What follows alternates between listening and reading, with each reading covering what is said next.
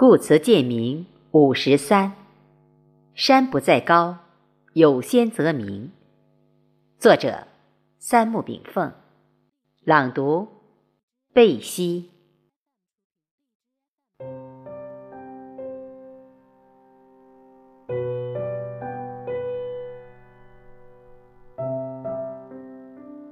山不在高，有仙则名；水不在深，有龙则灵。中华民族是龙的传人，中华文明生生不息的生命力源于其道法自然的灵魂思想。中华文明气势磅礴的童话力源于其海纳百川的文化价值观。对于五六千年以来沉淀积累下来的中华文明，不管是精神文明，还是精神文明之载体——物质文明。如果人们稍微读懂其中的内涵，我们会真正品味到组成文化的底蕴。一个千万年来行于大道的民族，之所以文明恒久未断，就是因为我们这个民族文明始终走在光明大道上，而不是走向邪僻小径或者悬崖峭壁。不管。王道政治，还是商道经济；不管兵道军事，还是医道药治，道是中华民族各行各业的共同之途。而我们的医道自古有训：医道，非医病之道；医病以术足矣。医道，从大处放眼，乃天地之道，自然之道。寒暑之道，阴阳之道，从中处着手，乃中庸之道；生活之道，处世之道，和谐之道；从低处落脚，乃养生之道，夫妻之道，齐家之道，身心共融之道。道者，宇宙之律也。举之天地不为大，降之人间不觉微。无所不能，无所不及，因其不为己私，故天下莫不归己。此乃内圣外王之道。古之圣王贤臣君士，伏羲、黄帝、尧舜、禹汤、姜公文王、诸葛张良，入世先行修道，道通。方可治世安邦平天下，医道治国，医道养民，医道育民，故流芳万世而无朽，何乎？道之不生不灭也，故行道传道之精神与道同春。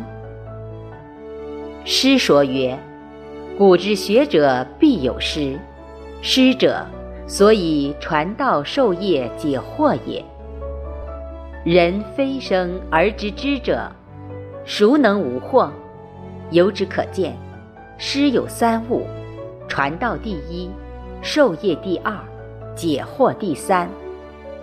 道之不明者，何能以道教人欲图？理之不通者，何能以理功成立业？今人之教。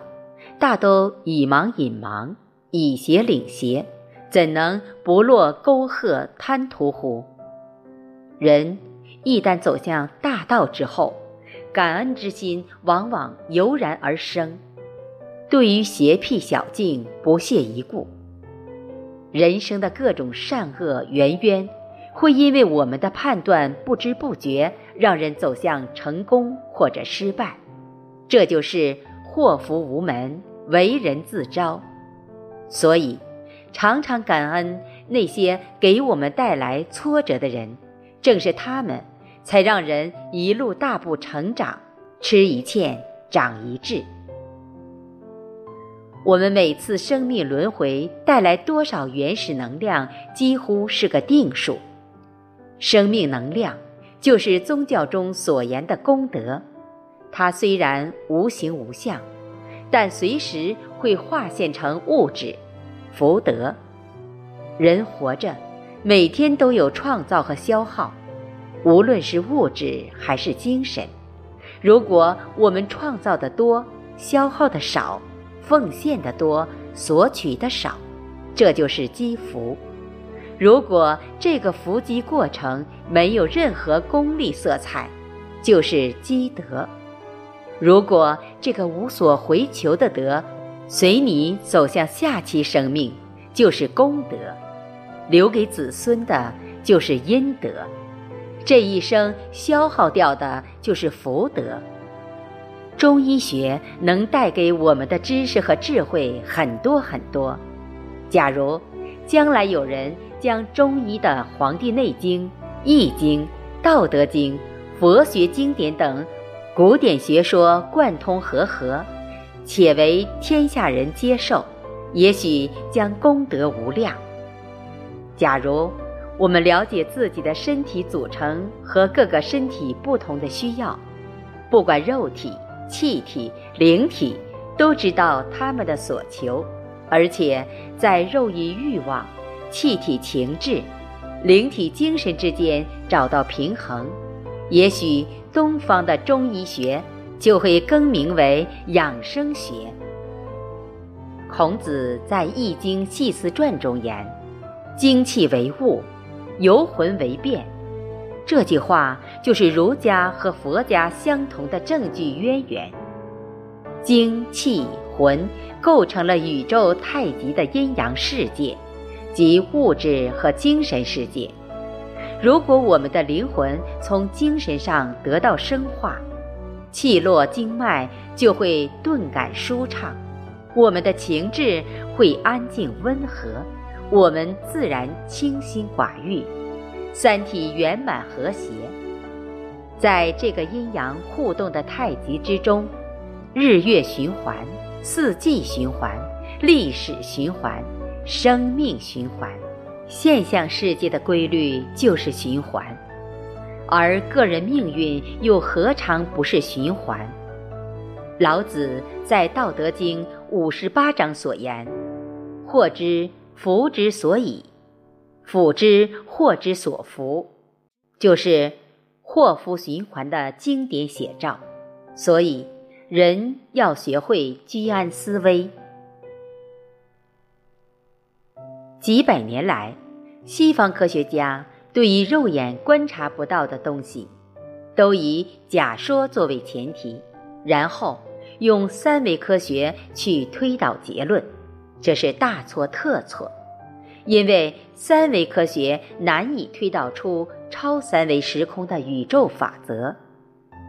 几千年来，东方始终用《易经》之阴阳太极规律推论后世之社会循环，无不应验。天地之律只能发现，很难试验。最好的宇宙地图就是中国古人的太极图。阴阳之变化，用仪器是测不出来的。但全世界没有一个权威科学家敢于否定《易经》《黄帝内经》《道德经》等中华文明之思想，因为这些经典就是中国文化海洋的龙凤呈祥之魂。